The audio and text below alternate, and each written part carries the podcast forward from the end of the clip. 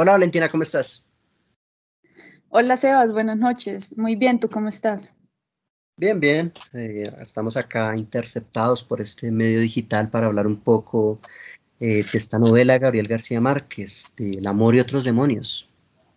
Sí, así es. Y a propósito, una novela que desde mi perspectiva es un poco eh, lúgubre.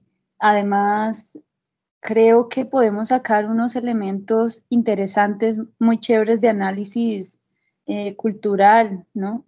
No sé qué, qué opines tú. En efecto, digamos que esta obra se plantea desde un punto de vista, desde diversos puntos de vista en los cuales podemos dimensionar el estilo de vida de aquella época. Y en este caso, pues hablamos de la, de la protagonista de esta novela, que es Sierva María. Sí, así es. Y es que hay un tema muy importante en esta intransigencia cultural de la que, de la que vamos a, enfocarnos en el episodio de hoy, y es eh, el epistemicidio que, eh, del conocimiento, ¿no? Y el epistemicidio cultural que podemos eh, vislumbrar alrededor de, de esta novela. Así es, hablamos de ese epistemicidio, ¿no? De esa, de esa negación o, la, pues digamos, ese, la, cancelación, pues, de otros tipos de conocimientos, ¿no? Entonces, eh, en esta novela se puede plasmar como una cultura dominante, como lo pudo llegar a ser la española, su tiempo, eh, discrimina a través de sus estándares sociales, de sus convenciones sociales, eh, otros tipos de conocimiento. Entonces, eh, evidenciamos en la pobre sierva María cómo está, es discriminada y, e incomprendida eh, debido a que fue criada pues, por estas tribus palenqueras o paganas que eran, las, eran, eran las, la tribu negra, ¿no? Como pues se llegaba a, a negar esa, digamos que este aval de ciertos conocimientos y estas, de ciertas costumbres de estas tribus. Sí, así es, Sebas. Y es que también esto mismo que tú mencionas lo podemos apreciar en el médico Aurenuncio, pues este a lo largo hemos, hemos dado cuenta que, que es un médico con conocimientos muy eclécticos, que recoge eh, que recoge un poco de, de, todos lados, desde la medicina occidental hasta la medicina palenquera, la medicina indígena y sus conocimientos también, digamos, eh, nativos, pues este era eh, judío, de origen judío, según nos cuentan en, en la novela. Entonces, al, al, ser este médico tan, ecléctico epistemológicamente hablando, eh, digamos que no, encajaba, no se encasillaba en este modelo del que nosotros hablamos, eh, que es eh, quizá el avalado por, la sociedad. Entonces, en, sentido, en el sentido de la cultura española que, arribó a, a Latinoamérica y también estos conocimientos que tenían que ser únicamente concebidos por la iglesia. Entonces, eh, digamos que en este sentido, eh, viendo un poco lo que nos ofrece Abrenuncio a lo largo de la, novela, pues también podemos eh, determinar que ocurre un epistemicidio en, en este personaje. Sí, así es. me parece en serio muy, muy interesante esto de, la intransigencia que hay entre, en, bueno, pues este choque de culturas, ¿no? Pues mm, cuando hablamos de un epistemicidio, en, pues, en ese tipo de contexto en donde pues perfectamente lo podremos, eh, podríamos categorizar dentro de un oscurantismo en el que pues todo lo desconocido era raro, todo lo desconocido eh, tendía a ser eh, extraño y por lo tanto se le daba esa connotación de malo. Entonces cuando se tenía esa superstición de que a Sierva María le, la mordió un perro con rabia y pues em, debido a esto ella va a tener rabia y por lo tanto se asocia a ciertas concepciones del satanismo y que ella está poseída, ya tiene un demonio adentro. Entonces, cuando hablamos de, este, de todo este tipo de supersticiones, eh, hablamos de, digamos, de una perspectiva de esa cultura dominante, que en este caso fue la, esa cultura cristiana, esa cultura católica por parte de los españoles, hacia ese tipo de, de, conceptos, ¿no? O sea, hablamos, por ejemplo, de las tradiciones de Sierva María. Eh, a Sierva María le gustaba mentir y en un, fragmento de la novela podemos evidenciar y podemos saber que en verdad no es que ella mintiera por ser caprichosa, sino por costumbre de, eh, de, la cultura negra en la que ella fue criada. Entonces, podemos, eh, y pues cuando, cuando, se, cuando se nos explica que, pues, no sé, se da, se da como esa perspectiva mm, de pronto maleducada o impertinente, Sierva María, al estar mintiendo todo el rato, podemos decir que es maleducada, pero no, simplemente, simplemente eh, ella es incomprendida porque sus, digamos que sus tradiciones y los conocimientos adquiridos a partir de esa crianza, de esa cultura negra, pues no son avalados y por lo tanto no son completamente em, comprendidos y sabidos por esa cultura dominante que es la española.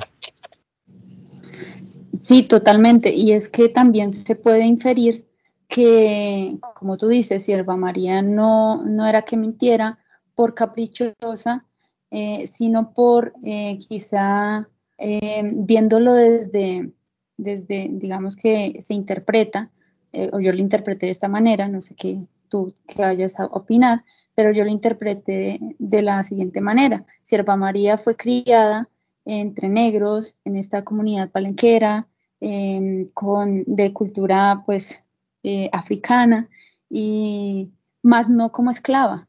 Entonces, eh, Sierva María, digamos que realizaba estas prácticas y tenía estas costumbres negras, sin embargo, ella no, digamos que no, no, no ejercía como las labores, las mismas labores de los estados, puesto que sus amos, bueno, los amos eran sus padres, entonces no había como esta condición. Y, y es por ello que se puede considerar también a Sierva María como maleducada y, y se le menciona así en la novela, pues ella no sabía quizá diferenciar eh, como como esta relación de subordinación que los esclavos tenían con sus amos. Y al estar ellos con sus amos y en este contexto dominante, ellos se veían obligados, digamos que, a reservar un poco su cultura, reservar un poco sus raíces, eh, mentir, digamos que ontológicamente hablando, mentir en su, en su forma de ser, mentir en sus, en sus eh, en sus tradiciones. Entonces, al mentir eh, eh, para adaptarse, ¿no? En este contexto, em, podemos eh, apreciar que Sierva María no se, no se veía como, digamos que, obligada o condicionada a realizar lo mismo. No sé tú qué piensas. Así es, así es, sí, eh, concuerdo contigo completamente. Ah, eh, pienso yo en esa difusión o esa, digamos que, esa incomprensión también por parte de Sierva María de la autoridad, ¿no? Esa, esa, esa falta de adaptación social eh, por parte de ella hacia en el contexto en el que ella está inscrita. O sea, pues, por ejemplo, al, al estar un esclavo comparándolo y diferenciándola con un esclavo, que toda su vida, pues, eh, bueno, no toda su vida, sino que eh, pues sabe perfectamente en el contexto en el que está y por lo tanto tiende a, a guardarse, ¿no? A, a, como a restringir y no pues desvelar sus tradiciones y sus saberes con este tipo de gente que pues son, son, son los españoles. En cambio, Sierva María no comprende eso. Eh, siento que Sierva María puede llegar a ser un, un concepto abstracto de lo que una, rebel, de, una rebelión por parte de una cultura negra, si está, eh, no sé, se les dará los medios eh, por, el, eh, por, los cuales hacerse valer, ¿no? Entonces, hablamos de, aparte de una incomprensión parte de una autoridad, es muy, muy rebelde, ¿no? O sea, tiende a, a, mentir, o sea, ella cuando alguien le trata de coger los collares o estos anillos que son em, originarios pues de esa cultura, tienen esa, esa, esa, ese aprecio simbólico, eh, ella perfectamente muerde a las personas y eh, mm, les hace un montón de cosas a las, las aruñas, de, pues digamos que se comporta de una manera que, en la que no, la que ella no comprende, pues, eh, ese contexto en el que ella está y por lo tanto no, pues sufre, ¿no? Sufre porque a partir de esto fue que la llevaron al convento, a partir de esto fue que surgieron los exorcismos, se, se, llenó más la idea de que ella tenía un demonio adentro y ella simplemente no era consciente de ello. Entonces, no sé, es, es, muy, muy particular el caso Sierva María.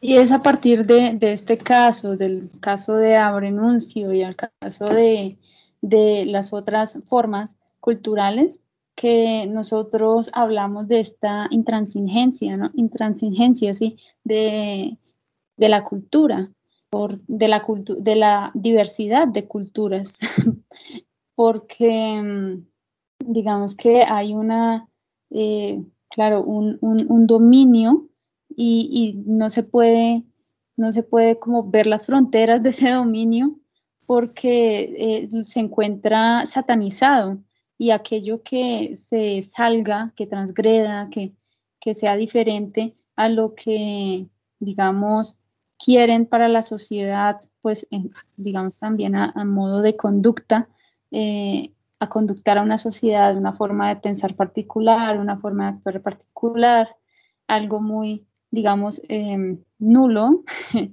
para la sociedad, entonces allí vemos pues esta, esta discriminación y, también el sufrimiento de, las diversas formas culturales pues al, verse limitadas eh, en esta relación dominante.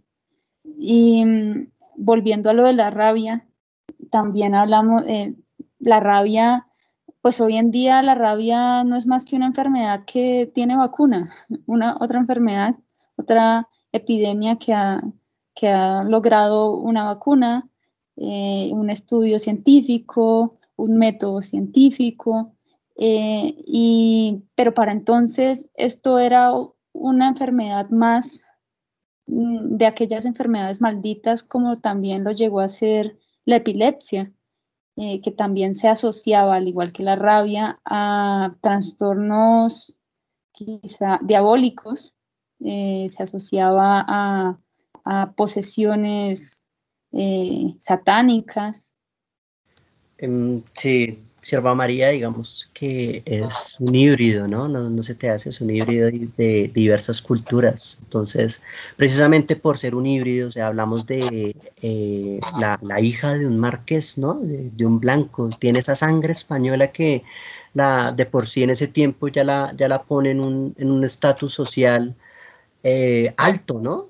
Superior a otros pero cuando hablamos de la manera en cómo ella se concibió, de cómo, de ese pacto que hubo de Dominga de Adviento, esa matrona, pues en, en el, eh, en la hacienda del marqués, ese pacto cultural eh, y simbólico que hubo por parte de ella al concebirla que, pues, cuando esta nació, esta tenía el cordón umbilical enrollado en el cuello, entonces esta sabía que, pues, lo más probable es que iba a morir, pero entonces Dominga Viento hizo ese, pacto, ¿no? De, de cómo, de, que si ella llega, llegase a, a, sobrevivir y a, a, nacer y a crecer, eh, pues esta iba, pues iba a ser como, eh, iba a estar suscrita, ¿no? A ciertas tradiciones y creencias que ya provenían de esa cultura pagana.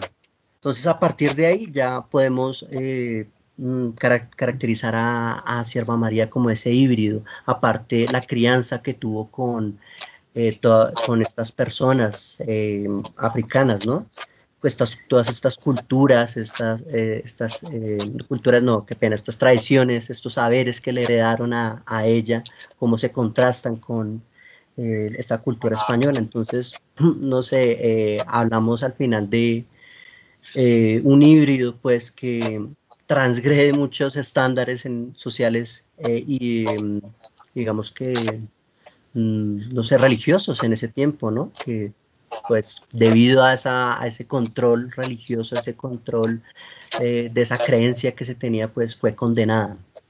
Y que a pesar de todo también logra cautivar con su extrañeza eh, eh, diferentes, digamos, mentes, como lo, fue la de el médico Abre, Abre, perdón, Abrenuncio, quien le pareció pues eh, Sierva María no como algo, eh, digamos que eh, diabólico, sino como quizá como algo que podía aportar ¿no? también a sus conocimientos, a, esa eclecticidad de la que hablamos, que destacaba este médico, y también a a Cayetano de, Laura, eh, quien al final logró enamorarse, bueno, se puede decir que se enamoró de, de Sierva María. Exacto, de, pues, pues, esa pues, extrañeza.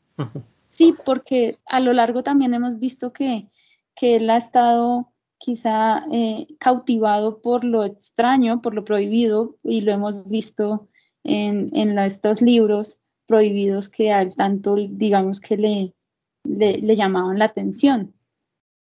Sí, es cierto, en ese libro prohibido que cuando joven leyó y nunca supo el final. Entonces, eh, eh, podemos notar ah, y, pues digamos que diferenciar ¿no? ese, ese pequeño aspecto, ese, ese gusto por lo prohibido y en este caso pues em, por, lo, eh, por esa extrañeza de Sierva María bueno, para terminar el episodio de hoy, no sé si Sebas quiera decir algo más.